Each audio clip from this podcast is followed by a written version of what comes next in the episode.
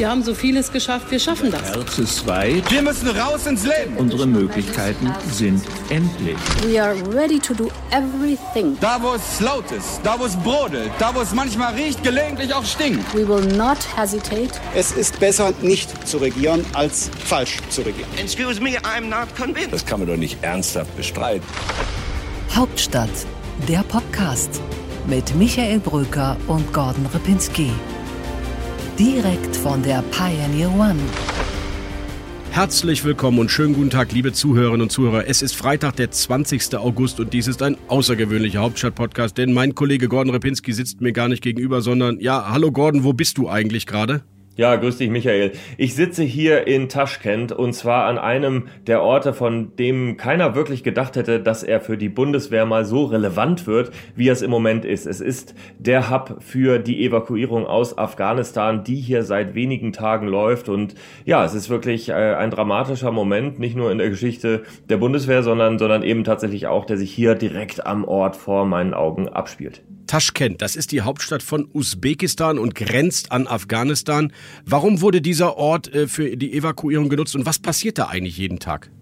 Ja, wer die Arbeit der Bundeswehr in Afghanistan ein bisschen verfolgt hat in den vergangenen Jahren, der weiß, Usbekistan war schon mal ein Partner. Früher flogen selbst Minister erst einmal Thermes an in Usbekistan, um dann mit einer Transall überzusetzen nach Masai Sharif. Das endete dann 2012 und zwar auch, weil Usbekistan ein schwieriger Partner war, ähm, wo es mit viel, mit Korruptionsproblemen und so weiter vor sich ging. Und ähm, deswegen war es auch hoch umstritten, dass es jetzt wieder Taschkent ist. Wichtig war, es muss irgendwie nah zu Kabul sein. Es muss irgendwie eine Partnerschaft verhandelbar sein und das ist ja bei den Staaten um Afghanistan herum auch nicht so einfach.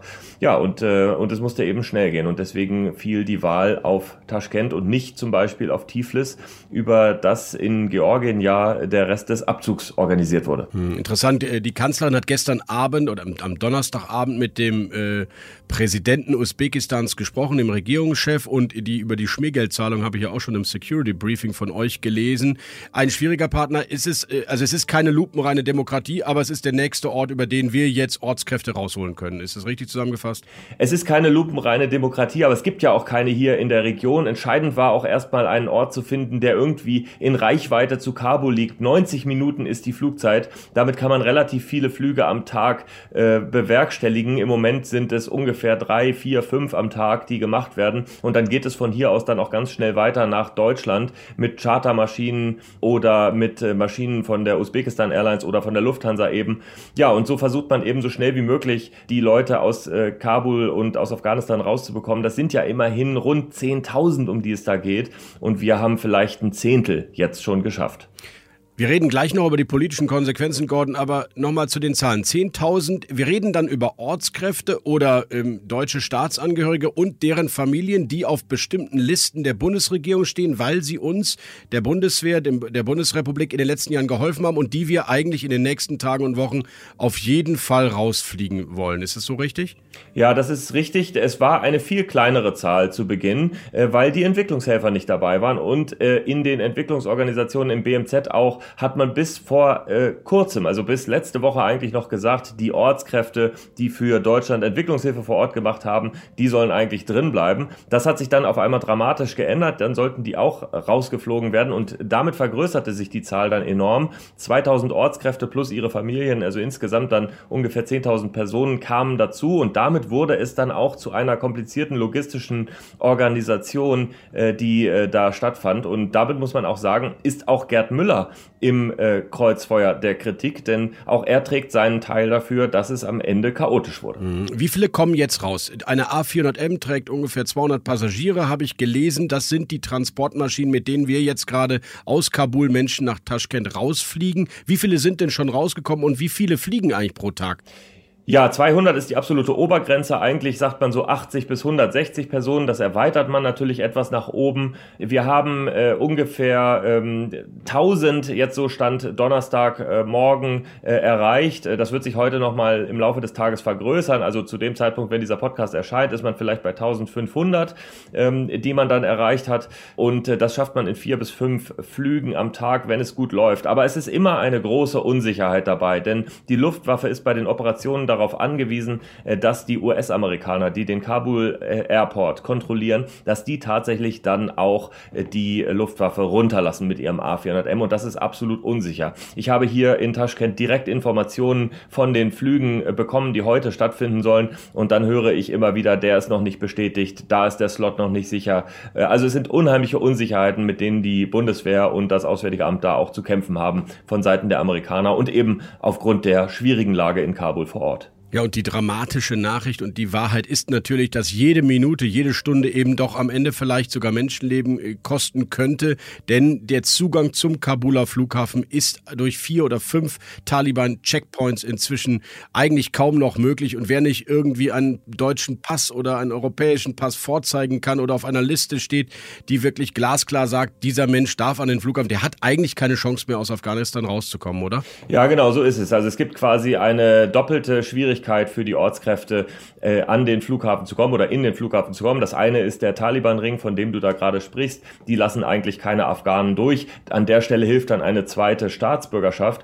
Und dann kommt das zweite Problem am äh, Kabul-Flughafen, wo eben die Amerikaner äh, kontrollieren und erst einmal nur Ausländer äh, durchlassen auch. Ähm, da gibt es einen Sammelpunkt am Northgate des äh, Kabuler Flughafens, wo die Bundeswehr die Kontrolle hat äh, und dann eben eigene Leute auch reinlassen kann. Äh, aber da kam es zum Beispiel am Dienstag einmal zu Messerstechereien, zu Tumulten, zu Gewaltanwendungen, so dass äh, dieser Sammelpunkt dann auch geschlossen werden musste bis Mittwoch. Also es ist hochkompliziert für die Ortskräfte, selbst aus Kabul zum Flughafen zu kommen. Und dabei sprechen wir überhaupt nicht über die Ortskräfte, die im Norden zum Beispiel Afghanistans für die Bundeswehr tätig waren und die eigentlich faktisch keine Chance mehr haben, äh, nach Kabul zu kommen. Da sind einige hundert Kilometer auf einmal Meilen weit oder viel, viel mehr äh, als das entfernt, äh, fast unerreichbar weit weg. Soldaten, deutsche Soldaten stehen an einem Tor im Kabuler Flughafen und haben dort die Kontrolle, ist das richtig?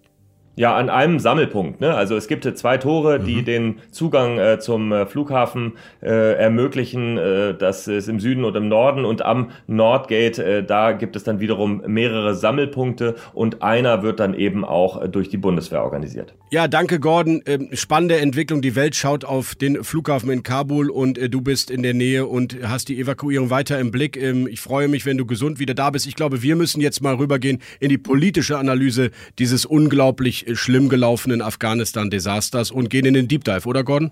So machen wir das, Mick. Hauptstadt das Briefing mit Michael Brücker und Gordon Ripinski. Live von der Pioneer One. Unsere weiteren Themen heute. Im Deep Dive geht es jetzt gleich natürlich um das politische Desaster in Afghanistan, wie es jetzt weitergeht und vor allem die politische Aufarbeitung dieser Katastrophe. Im Interview kümmerst du dich dann, Mick, um ein Thema, das ja auch nicht ganz unter den Tisch fallen kann, nämlich die Krise der CDU, die Krise der Union, die Krise des Kanzlerkandidaten und wie es weitergeht. Du hast mit Carsten Linnemann gesprochen, mit einem der wichtigen Männer hinter Armin Laschet. In What's Right geht es um die Flutkatastrophe in Nordrhein-Westfalen und Rheinland-Pfalz und was das mit dem Bundestagswahlkampf zu tun hat. Und in What's Left kümmern wir uns um die Frage, wie es eigentlich mit Saskia Esken und Norbert Walter Borjans aussieht. Den beiden Parteivorsitzenden, die auf einmal vielleicht auch Ansprüche erheben, in der SPD vorne dabei zu sein, wenn es in die Regierung gehen würde. Und bei unserer beliebten Rubrik Ein Satz zu, das kürzeste Interview in Berlin, sprechen wir heute mit der jüngsten Ausschussvorsitzenden im Deutschen Bundestag, Güde Jensen, FDP-Politikerin und Chefin des Menschenrechtsausschusses. Deep Dive. Ich will mal sagen, all diese Fragen äh, haben ja die Grundlage, dass in wenigen Wochen die Taliban in Afghanistan das Zepter in der Hand haben. Das ist nicht die Grundlage meiner Annahmen. Ja, das war Heiko Maas, der Bundesaußenminister, noch Anfang Juni im Deutschen Bundestag mit einer dramatischen Fehleinschätzung der Lage in Afghanistan. Ich wundere mich, Gordon, was ist deine Einschätzung dazu? Wie kann es eigentlich dazu kommen, dass niemand etwas ahnt oder weiß? Tja, da muss man natürlich als erstes mal in Richtung der Geheimdienste gucken. Die haben offensichtlich keinerlei Gespür dafür gehabt. Und äh, wenn es einen Konsens in der Schuldfrage oder Verantwortungsfrage auch äh, innerhalb der Bundesregierung, die sich am Wahlkampf befindet, gibt, dann eben, äh, dass man da hätte eigentlich besser liegen können. Die Frage ist, ähm, war es möglich äh, für den BND zum Beispiel dort äh, bessere Ergebnisse zu finden? Klar ist, es wäre der Anspruch gewesen, aber es kann natürlich auch sein, das muss man sagen, dass da im Hintergrund Verhandlungen liefen mit den Taliban äh, und der äh, afghanischen Regierung, von denen einfach niemand etwas mitbekommen hat. Nur, das ist Kerngebiet des BND und der Nachrichtendienste, da hätte man also mehr wissen müssen. Und Heiko Maas hat ein Problem. Der BND ist zwar dem Kanzleramt unterstellt, aber für die Lageeinschätzung vor Ort ist er natürlich trotzdem im Außenministerium und als Außenminister zuständig. Und äh, das ist einer der Gründe, warum die Kritik am meisten natürlich auch in seine Richtung geht. Ja, Gordon, lass uns mal abschichten jetzt und nacheinander die politischen Verantwortung durchgehen. Man blickt ja gar nicht mehr durch. Ich habe auch mit einem Diplomaten gesprochen, der in Afghanistan war, in Pakistan war und der sagt, es gab selbstverständlich schon vor Monaten Drahtberichte, E-Mails, Hintergrundinformationen für die Chefs in Berlin, dass dort etwas braut, dass die afghanischen Sicherheitskräfte, die man über Jahrzehnte ausgebildet hat, vielleicht doch gar nicht so gut sind und dass es mit den Taliban schneller gehen könnte als gedacht. Ich frage mich, wenn wir einen BND haben, der nichts weiß oder nur Zeitungswissen abschreibt, dann kann man ihn doch eigentlich auch abschaffen, oder? Ja, das wäre eine Logik, äh, die man nachvollziehen kann, auf jeden Fall. Äh, ich glaube auch, dass es diese Berichte geben wird, beziehungsweise dass sie öffentlich werden und es sie gegeben hat. Äh, ich kann mir das schon vorstellen. Wir haben auch aus der vergangenen Woche schon vernommen, dass zum Beispiel der stellvertretende Botschafter in Kabul vor Ort gesagt hat, das hätte man schneller organisieren können. Da ging es vor allem auch um die Evakuierung der Botschaft. Also das ist nun wirklich Kerngebiet von Heiko Maas, die nun wirklich gerade soeben noch mit amerikanischen Chinook-Hubschraubern funktioniert hat und mit äh, bewaffneten Konvois mit Schutz der Amerikaner. Also das hätte richtig schief gehen können. Ähm, das war sicherlich auch ein Problem und äh, auch da muss man sagen, ähm, liegt die Verantwortung dann beim Außenminister. Ja, den ich gerne nochmal ins Spiel bringen würde, Gordon. Der hat nämlich am 23. Juni noch gesagt. Vor allem die Taliban müssen zur Kenntnis nehmen, dass es ein Zurück ins Jahr 2001 nicht geben wird. Wahrheit ist, das Land wird gerade zurückgedreht. Muss er jetzt zurücktreten oder anders, wird er eigentlich noch zurücktreten oder passiert das im Wahlkampf halt nicht? Also mein erstes Gefühl nach dem Wochenende war, dass äh, Heiko Maas tatsächlich noch äh, vor diese Frage gestellt wird und dass ich mir vorstellen kann, dass er dann einem Wahlkämpfer Olaf Scholz, der ja im Aufschwung ist, äh, diesen Druck wegnimmt und sich dann nicht querstellen würde. Das ist aber jetzt sehr spekulativ. Ich glaube aber in dem Moment, in dem diese Drahtberichte kommen, in dem man wusste, okay, Heiko Maas äh, wusste tatsächlich früher oder hätte früher wissen müssen, wie die Lage ist, äh, in dem Moment ist er dann äh, einfach derjenige, der am meisten im politischen äh, Druck äh, steht. Ähm, wobei er nicht der Einzige ist, der hier Verantwortung trägt und Schuld hat, auch wenn es gerade um diese Lageeinschätzung geht. Äh, da muss man sagen, die gesamte Bundesregierung hat das nicht geahnt und auch darüber hinaus, andere Länder haben es nicht geahnt. Ähm, das ist ähm, eine, Fehleinschätzung gewesen, auch wenn ich jetzt die Verteidigungsministerin nehme, die kann ich da nicht ausnehmen. Wir haben, du erinnerst dich, gerade in der letzten Woche mit Annegret Kamp-Karrenbauer hier im Podcast gesprochen. Das ist äh, als Interview jetzt zehn Tage her, aber auch da war ihre Einschätzung, äh, dass es zwar Druck gibt, aber dass man jetzt nicht davon ausgeht, dass Kabul sofort fällt. Also die Zeit ist natürlich kritisch, wobei es unterschiedliche Einschätzungen gibt, auch der internationalen Sicherheitsexperten, was das endgültige Ziel der Taliban ist, ob es sozusagen der Versuch ist, die komplette Kontrolle über das Land zu gewinnen oder ob es eher eine Linie ist, möglichst viel leichtes Geländegewinn zu erreichen, um aus einer Position der Stärke dann auch die innerafghanischen Verhandlungen zu führen. Also die Fehleinschätzungen, die waren in den verantwortlichen Positionen überall gegeben. Und damit haben wir jetzt noch nicht mal über Horst Seehofer oder äh, auch nur am Rande über, über Gerd Müller gesprochen, über weitere Verantwortliche, die genauso gescheitert sind an der politischen Herausforderung, die diese sicherheitspolitische Krise für Deutschland mit sich gebracht hat. Ja, Gordon, du hast recht. Ich glaube, unsere Rollen, unsere normalen Rollen in diesem Podcast, die so ein bisschen politisch links oder rechts der Mitte sind, äh, die, die können wir hier tatsächlich außer Acht lassen. Ich erinnere mich an, äh, an einen stellvertretenden Fraktionsvorsitzenden der Union, Thorsten Frei, der noch Ende Juni gesagt hat, das Vordringen der Taliban, ja, das gibt's vielleicht in ein paar Distrikten und äh, sei alles nicht so schlimm. Ich will aber auch eines an dieser Stelle sagen, auch im Hinblick auf den Antrag, den die Grünen hier eingebracht haben. Es ist eben nicht so, dass man allein aufgrund der Tätigkeit für die Bundesrepublik Deutschland, in welcher Form auch immer, automatisch Rückschlüsse auf eine lebensgefährdende Situation ziehen kann, weil die Sicherheitslage in Afghanistan höchst unterschiedlich ist. Wenn man beispielsweise auf das Vordringen der Taliban schaut, dann betrifft es vielleicht zehn Distrikte von 400 Distrikten in Afghanistan. Wir müssen irgendwann auch mal darüber reden, wie Politik eigentlich funktioniert. Norbert Röttgen war bei Sandra Maischberger und wurde natürlich danach gefragt, warum die Union eigentlich den Antrag abgelehnt hat, die SPD ja übrigens auch, Ortskräfte schneller und einfacher rauszuholen. Und da kam er mächtig ins Schlingern, der ja sonst ein sehr eloquenter, kluger Außenpolitiker ist. Haben Sie dagegen gestimmt, Herr Röttgen? Ja, es geht aber auch, ja, ja ich habe dagegen gestimmt, aber Warum? es geht auch nicht darum, ja, weil es nicht darum geht, dass, in, dass wir Anträge beschließen, sondern es ging darum, dass die Regierung so handelt, dass sie ihrer Schutzverantwortung gerecht wird. Das wird nicht in Anträgen im Bundestag beschlossen, sondern das ist, äh, hätte sein müssen, äh, das aktuelle Regierungshandeln. Daran hat es gefehlt. Moment mal, aber Sie, Sie sind die Abgeordneten, Sie sind doch diejenigen, die so ein Gesetz dann in, erstmal in Gang bringen. Das heißt also, wenn eine Fraktion einen Antrag stellt, holt die Ortskräfte jetzt raus. Sie stimmen dagegen. Und jetzt beklagen Sie, dass das nicht früher passiert ist. Wo ist dann der Fehler?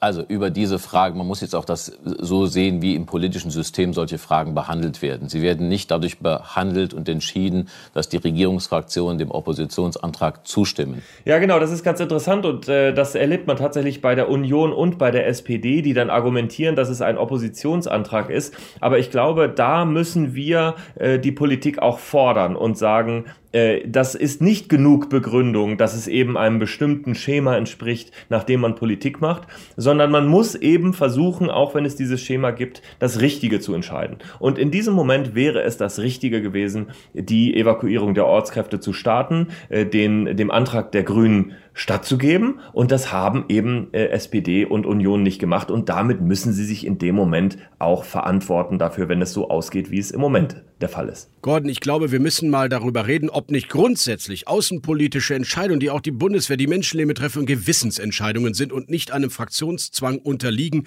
Alle schlagen sich jetzt in die Büsche und du hast ja recht, Gerd Müller, CSU, Annegret Kramp-Karrenbauer, CDU, Heiko Maas, SPD, aber auch die Kanzlerin, die gesamte Bundesregierung schiebt sich jetzt gegenseitig nicht äh, im Blame Game die Schuldkarte zu und keiner übernimmt Verantwortung. Ähm, eigentlich ein ganz schlechtes Zeugnis der deutschen Politik. Ja, es ist tatsächlich so, dass die Politik hier im Wahlkampf äh, zwei Krisen eigentlich zu bewältigen hat und an beiden scheint sie irgendwie zu scheitern, beziehungsweise wenigstens nicht das politisch optimale Auskommen zu erreichen. Die Corona-Krise, da haben wir viel drüber geredet, aber jetzt eben auch diese große sicherheitspolitische Krise. Bei Angela Merkel muss man sagen, sie war immer politisch verhältnismäßig distanziert interessiert wenn es um Afghanistan ging. Ich kann mich an die letzte große Reise erinnern nach Afghanistan. 2013 war das äh, meines Wissens. Da war sie nochmal in Kundus. Äh, da hat sie einer Ortskraft die Hand geschüttelt. Ich habe das Foto jetzt gerade bei mir nochmal im Handy gefunden, ähm, äh, das äh, bitter ironisch äh, daherkommt jetzt. Und, äh, und seitdem hat sie sich eigentlich dann eben auch abgewendet und gesagt, okay, jetzt ist es eine Logistikfrage am Ende. Und das ist eben falsch und das sehen wir jetzt. Angela Merkel kümmert sich äh, jetzt vor allem natürlich um die große politische Frage ihrer Kanzlerschaft. Das ist die Flüchtlingsfrage gewesen 2015 und die soll sich natürlich jetzt in der Folge der Afghanistan-Krise nicht noch einmal wiederholen. Bevor wir zu den Flüchtlingen kommen, wichtiges Thema, Gordon. Für mich zwei ganz klare Folgerungen doch aus dieser Krise. Wir müssen endlich aufhören, blind den Amerikanern hinterherzulaufen, wenn es um einen Auslandseinsatz geht und eigene Ziele definieren, die wir dann auch erreichen können. Wenn wir sonntags im Bundestag sagen, wir schützen selbstverständlich diejenigen, die wir, die uns geholfen haben, dann müssen wir montags auch in der Lage sein, notfalls mit militärischem Personal die zu schützen. Wenn wir das aber nicht sind, dann dürfen wir da gar nicht mehr reingehen. Das ist meine vielleicht naive, aber so muss doch Außenpolitik funktionieren. Das Versprechen, was man am Ende auch wirklich halten kann. Das ist mir ein bisschen zu vereinfacht gesagt, äh, weil ich glaube, äh, dass es ja schon eindeutiger Konsens war, fast zumindest in Deutschland, dass man nach 9-11 ähm, und dem Bündnisfall und dem Angriff auf das westliche Lebensmodell sich eben auch mit den Amerikanern und mit der NATO in diesen Einsatz begibt. Also das, glaube ich, war schon richtig. Wo ich dir zustimme, ist, es gab keinen vernünftigen Plan dafür, wie man diesen Abzug äh, dann auch so organisiert, dass eben auch die Ortskräfte in Sicherheit sind. Das war keine Überraschung. Wir wussten seit Monaten, wie es kommen würde. Wir wussten äh, auch äh, schon lange genug, wie die Daten des Abzugs sind und wie dann die Herausforderungen sein würden. Und da wurden einige Szenarien nicht durchgespielt und das ärgert mich, das muss ich wirklich sagen, weil das wäre möglich gewesen und man musste da dann nicht so panisch auf den letzten Metern äh, versuchen, Ortskräfte äh, zu befreien, zu evakuieren, für die man viel länger vorher schon einen Plan hätte haben müssen. Was mich besonders ärgert, ist auch der Umgang jetzt damit. Horst Seehofer gestern in einer Pressekonferenz. Sie sehen ja auch im Augenblick, dass äh, äh der Bundesinnenminister weder evakuiert äh, noch rausfliegt. Wir haben eine klare Entscheidung mit den zuständigen Ministern und der Kanzlerin getroffen im Juni, jetzt äh, die Ortskräfte nach dem Truppenabzug nach Deutschland zu holen. Völlige Einigkeit äh, aller Innenminister Deutschlands und des Bundesinnenministers, dass wir das tun und auch zügig tun. Das ist äh, der Sachverhalt. Im Grunde sagt er wie alle anderen, ich habe nichts falsch gemacht, obwohl natürlich die Bürokratie rund um Visaerteilung, die im Innenministerium eben liegt, ein Thema war. Heiko Maas sagt, ich würde alles genau wieder so entscheiden. Äh, Angela Merkel äußert sich, ja, es ist alles dramatisch, es ist alles wirklich schlimm, aber dass ich von ihr auch mal eine Spur der Selbsterkenntnis bekomme, was man wirklich hätte anders machen müssen oder wo man selbst falsch lag, das ist einfach nicht, äh, offenbar ist das im Wahlkampf nicht drin. Das finde ich traurig und das und das verschärft natürlich Politikverdrossenheit in diesem Land, da ist doch ganz klar.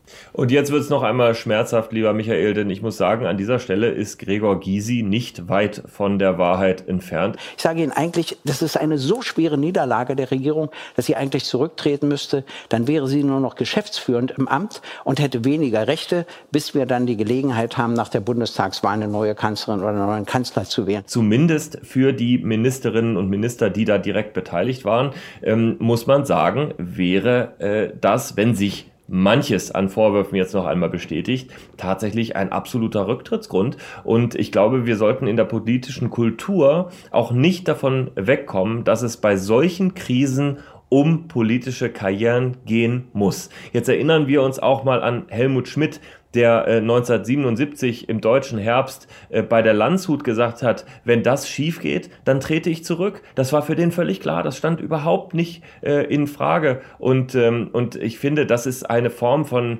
von Akzeptanz, von äh, politischer Moral, die man als politischer Entscheidungsträger auch auch tragen muss, äh, die mir wirklich fehlt äh, bei der Bundesregierung jetzt. Und ich hoffe, dass sich das ändert. Schlimm genug, dass ich jemandem zustimmen muss, der äh, gute Kontakte zur Stasi gepflegt hat. Aber gut, lassen wir das beiseite. Trotzdem ist es ein schlimmes Bild. Und die neue Bundesregierung, lass uns jetzt mal nach vorne schauen. Gordon, äh, wird es einen Untersuchungsausschuss geben, als erstes vielleicht, was der Bundestag in, in einer neuen Legislatur beschließen muss? Ja, aber das wird ziemlich schief daherkommen. Äh, denn schau mal, die Situation ist ja so, dass jetzt gerade zum Beispiel die Grünen gemeinsam mit der FDP Opposition machen gegen die Bundesregierung wegen der Versäumnisse hier beim Abzug. Die Grünen und womöglich die FDP werden aber nach der Bundestagswahl dann vielleicht Teil der Regierung sein. Also, äh, und dann soll die SPD äh, mit AfD und Linker ähm, gegen sich selbst aufklären. Also, das ist nicht sehr vielversprechend, muss ich sagen. Die Wahrscheinlichkeit, dass da am Ende nicht viel rauskommt, ist relativ groß. Wir hatten wir es ab. Einen letzten Satz noch zu dem Thema, was auf jeden Fall die letzten vier Wochen, fünf Wochen im Wahlkampf beherrschen, dominieren könnte. Eine zu erwartende Flüchtlingskrise, Welle. Man mag das Wort ja gar nicht wiederholen, weil es soll sich ja nichts wiederholen aus 2015, wie ich jetzt jüngst gelernt habe. Aber ernst gemeint natürlich, wo gehen die Flüchtlinge alle hin, wenn sie rauskommen? Bleiben die in den Nachbarländern, wie es Kanzlerin Merkel will? Und deswegen telefoniert sie dort ja auch mit dem pakistanischen Regierungschef oder dem, dem Regierungschef von Katar. Ähm, oder kommen die alle zu uns? Ja, die werden sich natürlich auf den Weg machen in Richtung Mittelmeer und dann nach Europa. Das ist äh, naheliegend und es gibt dann auch keine politischen Kräfte mehr äh, vor der Türkei, die diese Welle noch aufhalten würden. Und äh, wir haben das ja auch schon vorher erlebt. Es ist ja nicht so, äh, dass erst jetzt Afghanen sich auf den Weg nach Deutschland machen würden. Das war eben auch vorher schon so. Ähm, und äh, diese Gefahr besteht. Die Frage ist, wie schnell es geht. Und äh, damit es möglichst langsam passiert, ist Angela Merkel dann tatsächlich auch schon aktiv geworden, hat telefoniert, so wie du es beschrieben hast ähm, ja, auch vieles andere äh, an Gesprächen hat sie geführt mit Usbekistan, äh, auch mit Tadschikistan soll womöglich geredet werden. Und der Mann, äh, und das ist jetzt wirklich tragisch in der Bundesregierung, der Mann, der ja nun eigentlich der Meister ist im Verhandeln von solchen Flüchtlingsabkommen, nämlich Jan Hecker, äh, der zum Beispiel ja auch das Türkei-Abkommen verhandelt hat, der ehemalige Sicherheitsberater von Angela Merkel, der ist nun Botschafter in China, weil er sich das gewünscht hat. Und äh, ist bereits in Peking, sitzt dort aktuell noch in Quarantäne und kann noch nicht mal mehr äh, dabei helfen, jetzt neue Abkommen dieser Art zu verhandeln. Also es ist äh, ein, ein tragisches Bild, äh, was die Bundesregierung abgibt im Moment. Das kann man, glaube ich, nicht anders sagen. Gordon, danke für deine Einschätzung von vor Ort jedenfalls. Ich hoffe, dass du gesund und bald wieder hier zurückkommst zu mir nach Berlin aufs Schiff. Und äh, wir gehen jetzt äh, rüber zum Interview und zu einem anderen Thema. Interview der Woche. Ja, Michael, dann äh, lass uns mal um das kümmern, was eigentlich den Sachfragen, die im Moment so wichtig sind, ein bisschen fast im Wege steht, nämlich der Wahlkampf. Und äh, da gucken wir alle auf äh, immer weiter schmelzende Zustimmungswerte für Union und für Armin Laschet. Ja, und der beste Wahlkampfhelfer im Moment für Annalena Baerbock und Olaf Scholz ist ja bekanntlich Markus Söder. Er hat im CSU-Präsidium, so viel wissen wir von Teilnehmern, klargemacht, das sind verheerende Umfragen für die Union. Man könne das eigentlich gar nicht mehr drehen. Und dann bringt er die Debatte wieder mal selbst ins Gespräch die er doch eigentlich gar nicht will, nämlich, ähm, ja, aber einen Kanzlerkandidaten austauschen so kurz vor der Wahl, das geht natürlich auch nicht. Das hat er gesagt und damit das Gespräch erst recht wieder auf die Kanzlerkandidatenfrage gebracht. Also eine richtig schwierige Woche für die Union und für Armin Laschet. 23 Prozent die aktuelle Umfrage, ein Desaster. Ja, ich frage mich eigentlich, äh, wie weit es noch runtergeht, damit die Frage nach einem Austauschen des Kanzlerkandidaten Substanz bekommt. Weil äh, für mich wirkt es im Moment so, dass es immer alles eine theoretische Diskussion ist, äh, weil man irgendwie dann doch auf Unionsseite denkt, der Laschet, der wird es schon irgendwie ins Ziel schaffen, aber man muss sagen, dass es nicht mehr sicher ist. Gordon, ich halte es für ausgeschlossen. Die CDU könnte nicht nur den Kandidaten abgeben mit Armin Laschet, sondern eigentlich auch die Parteibücher direkt nach München schicken und das Adenauer Haus dicht machen. Es wäre das Eingeständnis, es wäre ein Armutszeugnis und äh, deswegen wird es auch nicht passieren. Armin Laschet hat schon viele Umfragen gedreht, vielleicht am Ende Ende in einer Zuspitzung, und das ist meine These, Gordon, auch diese, denn er wird ganz klar machen, wer eine linke oder eine Ampelkoalition nicht will, muss die Union wählen. Er wird in dem Wählerlager buhlen wollen, wo jetzt gerade die FDP mit 12 Prozent und Christian Lindner ist. Sein Freund Christian Lindner, der wird am Ende heimlich der schärfste Gegner in seinem Wahlkampf in den nächsten Wochen. Das glaube ich. Ja, das ist eine ganz interessante Sache, finde ich, weil es dann am Ende eben auch Vorteile für Olaf Scholz bringen kann, wenn sich Lindner und ähm, Armin Laschet da bekämpfen. Olaf Scholz für mich, wir haben letztes Mal drüber geredet, ein Phänomen, muss ich sagen, mit 21 Prozent jetzt tatsächlich äh, eine Verbesserung äh, in Sicht im Vergleich zum letzten Bundestagswahlkampf. Das wäre eine Sensation nach drei großen Koalitionen hier in der Neuzeit. Und ähm, ich äh, bin wirklich gespannt auf dieses Triell. Ich habe das Gefühl, die Bevölkerung hat sich ihr Urteil gebildet über die Kanzlerkandidaten Annalena Baerbock und Armin Laschet und sie hält sie beide eigentlich für nicht geeignet. Ja, die persönlichen Bewertungen, der äh, hast du völlig recht. Auch die außenpolitische Expertise wurde unlängst abgefragt und Olaf Scholz liegt dort deutlich vorne. Ich finde es wie gesagt, etwas äh, armselig, wenn man sich als ähm, Nachfolger von Angela Merkel positioniert, obwohl man die doch eigentlich die ganze Zeit bekämpft hat. Aber ja, er punktet mit Seriosität und, und Regierungskompetenz, ähm, wobei er auch einen Heiko Maas als Minister ja zugelassen hat. Ist aber egal. Du hast trotzdem recht, der Druck auf Armin Laschet wächst enorm und deswegen dachte ich, muss ich mal mit einem sprechen im Bundesvorstand, der eigentlich immer Klartext spricht, der sich auch mal auflehnt gegen die jeweiligen Parteivorsitzenden und der eigentlich einen anderen Kurs will nämlich Carsten Linnemann, den Chef der Mittelstandsunion. Und er hat ein paar ziemlich konkrete Vorschläge, was Armin Laschet jetzt tun müsste. Hallo Herr Brücker, herzlichen Dank für die Einladung. Herr Linnemann, die Union im freien Fall, gibt es eigentlich so etwas wie eine Untergrenze für die Umfragen für COD und CSU? Freien Fall ist sie nicht, aber es kann uns nicht zufrieden äh, stimmen. Äh, auch in diesen Zeiten schaut man auf die Umfragewerte. Ich meine, Politiker, die sagen, wir schauen da nicht drauf, die lügen schlicht und einfach. Natürlich schaut man auf das Stimmungsbild und Ziel muss es sein für die Union 30 plus X. Wir spielen nicht auf Punkt oder auf Halten, sondern auf Sieg. Mhm. Und diesen Spirit, den müssen wir gerade als Union, gerade als Volkspartei jetzt mehr denn je rüberbringen. Die Zeit ist knapp. Was ist Ihre Analyse? Falscher Kandidat, falsche Themen? Nein, wir müssen jetzt in die Offensive kommen. Ich glaube, daran fehlt es im Moment noch. Es reicht nicht aus, nur zu sagen, was die anderen falsch machen, sondern wir müssen jetzt stärker mit unseren Punkten kommen. Denn seit 15, 20 Jahren haben wir zum ersten Mal wieder so ein Momentum, ich spüre das richtig, wo die Bevölkerung sagt, ja, wir sind bereit für Reform. Beim letzten Mal war das so richtig bei den äh, Schröder-Reformen um die Agenda 2010, wo man gesagt hat, mit den hohen Arbeitslosenzahlen, das kann nicht so weitergehen. Danach waren wir sehr stark im Krisenmodus unterwegs mit den ganzen Krisen von der Finanzmarktkrise ähm, Flüchtlingskrise bis hin zu Corona. Und Corona hat jetzt wirklich gezeigt, was nicht gut läuft. Ich meine, jetzt gibt es keine Ausreden mehr. Jeder hat gesehen, dass Faxgeräte nicht nur in Museen stehen, sondern auch in deutschen Gesundheitsämtern oder dass wir es nicht gebacken bekommen haben, hier und da den Digitalunterricht vernünftig zu organisieren. Und, jetzt kommt's, dass das nichts mit Parteien oder mit Ländern oder Kommunen zu tun hatte, sondern wir haben es irgendwie flächenmäßig im ganzen Land gesehen. Das heißt, äh, Ihr Modernisierungsjahrzehnt, wie es Armin Laschet immer ausdrückt, würde eigentlich beim Staat erstmal beginnen? Das ist richtig, aber das reicht nicht aus. Das reicht nicht aus. Ich meine, natürlich muss ich irgendwann einen Pass beantragen, das muss schneller gehen, digitaler gehen, aber das mache ich auch nur alle paar Jahre. Also es muss viel weitergehen. Wir brauchen echt eine große Staatsreform. Die Hierarchien müssen viel flacher werden. Wir brauchen Projektdenken und das Ziel wäre eigentlich, dass die unterste Ebene entscheiden kann. Also ich sage es mal ganz platt, wenn der Direktor sagt, ich brauche diese Luftfilter, ja verdammt nochmal, dann soll er die bestellen und nicht irgendwie jeden fragen und darf ich und hier und da. Nach anderthalb Jahren haben wir es nicht geschafft, dieses so zu organisieren. Und da brauchen wir eine große Staatsreform. Und auf diesen Moment habe ich, sage ich ganz ehrlich, ich bin seit 2009 in der Politik, habe ich gewartet. Ich brenne jetzt für diese Reform. Weil offenkundig waren wir in einer Komfortzone. Ja, ich habe da auch mitgemacht. Ähm, mitgemacht insofern, dass wir diese Krisen bewältigen mussten Manchmal besser, manchmal schlechter. Aber jetzt ist die Situation da. In den nächsten ein, zwei Jahren steht das Zeitfenster noch offen. Für diese Dekade. Schaffen wir es, dieses Land zu erneuern? Oder werden Länder wie Neuseeland, Taiwan, Taipei von China und Amerika ganz zu schweigen, das Zepter übernehmen. Was wäre in einem 100-Tage-Programm, wo Carsten Linnemann die Hand im Bundestag für heben könnte und sagen würde, das ist auch meine Regierung? Ich würde das 100-Tage-Programm überschreiben mit Entfesselung, Aufbruch und Erneuerung.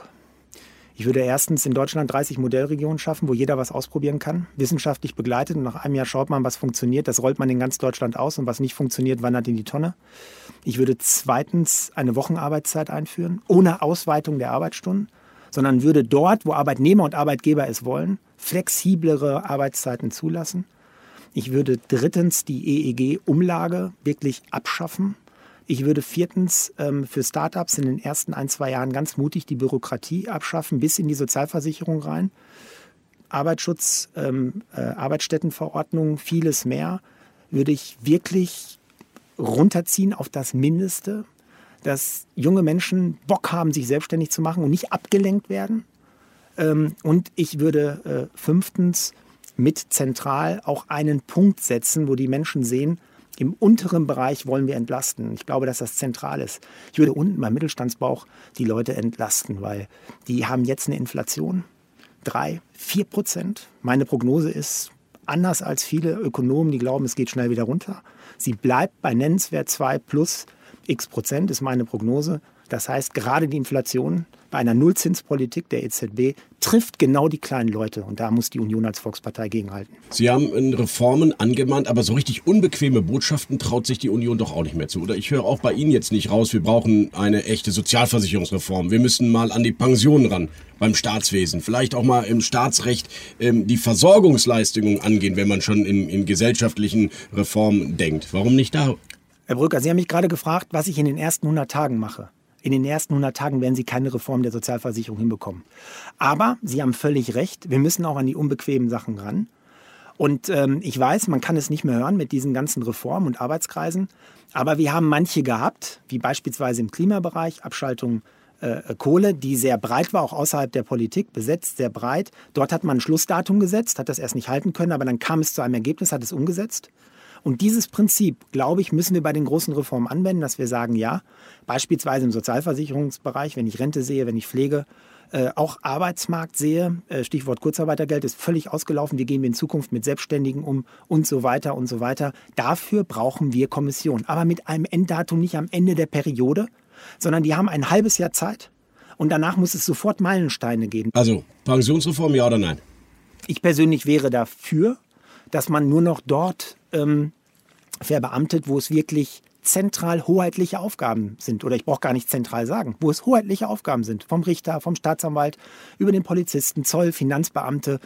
Aber in einer deutschen Verwaltung, auch im Ministerium, muss doch nicht jeder verbeamtet sein. Im Gegenteil, ähm, wenn ich mit dem einen oder anderen Experten zusammenarbeite, der vielleicht auch mal einen Zeitvertrag bekommt, vielleicht auch einmal in einer staatlichen GmbH, der ein Projekt bekommt und sagt, diesen Teil der Digitalisierung der Verwaltung musst du in vier Jahren schaffen, dann kriegst du noch einen Bonus dann das ist doch Projektdenken. So hätten wir den Flughafen innerhalb von sechs Jahren gebaut und nicht innerhalb von 20 Jahren. Und also da will ich hin. Das Gegenteil hat die Große Koalition im Moment gerade gemacht. Also die Zahl der parlamentarischen Staatssekretäre nur mal als Beispiel ist in einer Rekordgröße angewachsen. Der Bundestag auch. Das Kanzleramt soll verdoppelt werden. Was stoppen Sie von diesen Projekten? Das wäre ein tolles Thema übrigens auch für die ersten 100 Tage, dass man eine klare Anweisung macht, dass man sagt, wir werden keine unterm Strich zusätzliche Personenzahl, Beamte und wen auch immer in den Ministerien in Summe einstellen. Ich würde sogar noch einen Schritt weiter gehen, dass man sagt, was man durch Digitalisierung abbauen kann, sollte man abbauen. Das sind wir auch dem Steuerzahler schuldig, dass wir mit den, den Steuergeldern vernünftig umgehen. Ähm, halte ich auch für zentral und auch bei den parlamentarischen Staatssekretären, da braucht man wirklich nicht so viele. Und Ihre persönliche Rolle dabei in einer idealen, von Union geführten Bundesregierung?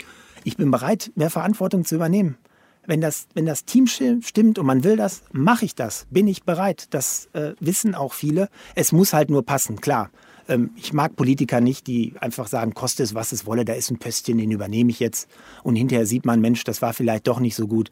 Also Dinge, die ich kann, mache ich gerne. Und wenn ich es nicht nur fürs Land, sondern auch für meine Partei machen kann, dann freue ich mich sehr. Ihre Wunschkoalition?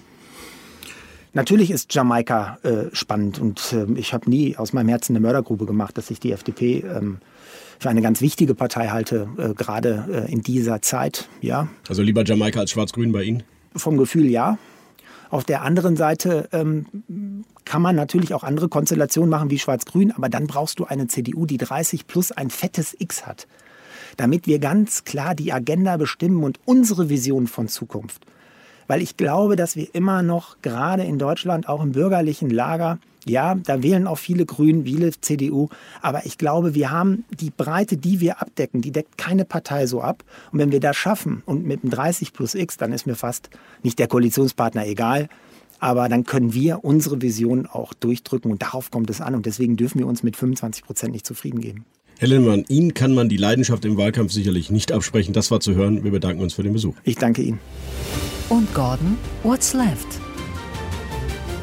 Ja, dann gucken wir doch mal auf die andere Seite, Michael. Dann gucken wir doch einmal auf die SPD. Das ist ja jetzt wirklich keine theoretische Debatte mehr, was passieren würde, wenn die SPD womöglich den Kanzler stellt, äh, eine Regierung anführt oder ihr angehört. Und die Frage, die sich natürlich jeder stellt, ist, wie ruhig bleibt es dann oder wie stark fordern dann eben auch die Parteilinken das ein, äh, was sie äh, glauben, verdient zu haben, weil sie jetzt so schön ruhig waren im Wahlkampf. Ja, Gordon und Norbert Walter Beuerns wird dann Bundesfinanzminister, kauft munter weiter Steuer-CDs und Saskia Esken, die sich schon mit dem Landeselternrat in Baden-Württemberg angelegt hat, wird dann Bundesbildungsministerin und nervt die gesamte Elternrepublik.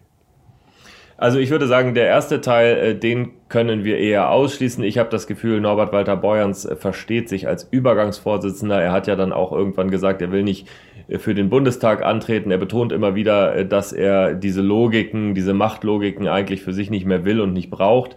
Also ich glaube, der hätte überhaupt keine Probleme äh, für sich dann auch zu sagen, ich räume das Feld. Bei Saskia Esken ist es anders. Ich kann mir schon vorstellen, dass sie dann auch sagen will, ich möchte jetzt Politik gestalten. Sie hat auch gesagt, sie will Parteivorsitzende bleiben. Ich kann es auch verstehen. Ähm, es ist äh, eine große spannende Frage, die dahinter steht, nämlich wie viel linke Politik kommt eigentlich mit Olaf Scholz, äh, der ja als Realo daherkommt. Und ähm, ich glaube ja, Olaf Scholz ist gar nicht so Realo, ähm, wie er immer gemacht wird. Oder um es anders zu sagen, er ist eigentlich im Herzen ein viel linkerer, äh, als man eigentlich auf ihn schaut. Also zum Beispiel der Mindestlohn 12 Euro, das ist eine Ursprungsidee, die kommt von Olaf Scholz. Und Michael, what's right? Ja, ich schaue nochmal auf die Union und zwar auf die Union in Nordrhein-Westfalen, weil da gibt es eventuell ein sehr starkes und wichtiges Wahlkampfthema, was man allerdings nicht zu einem Wahlkampfthema machen darf, nämlich der Umgang mit der Flutkatastrophe und wie man eigentlich auch der Opfer gedenkt. Und da gibt es jetzt in Aachen ausgerechnet der Heimat von Armin Laschet. Eine äh, offenbar sehr prominent besetzte Trauerfeier, Trauergedenken am 28. August. Die Kanzlerin wird erwartet, der Bundespräsident wird erwartet, beide Kirchen laden dazu ein. Und was macht Malu Dreyer in Rheinland-Pfalz? Na, sie wird in Rheinland-Pfalz natürlich äh, Ähnliches veranstalten. Genau, und sie macht das auf einer sehr großen Bühne, nämlich auf dem Nürburgring. Und sie hat äh, sehr Großes vor. Und sie hat vor allem das Land als Gastgeberin für diese Gedenkfeier installiert. Und wer kommt? Der Bundespräsident, der ja auch, glaube ich, immer noch, oder korrigiere mich, SPD-Mitglied ist, oder?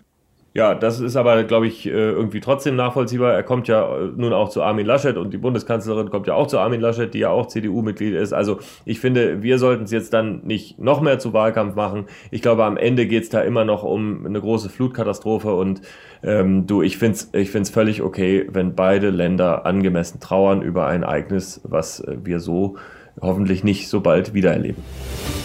What's next? Ja, Gordon, nächste Woche Bundestag trifft wieder zusammen, Sondersitzung. Inwiefern wird eigentlich Afghanistan jetzt alles dominieren?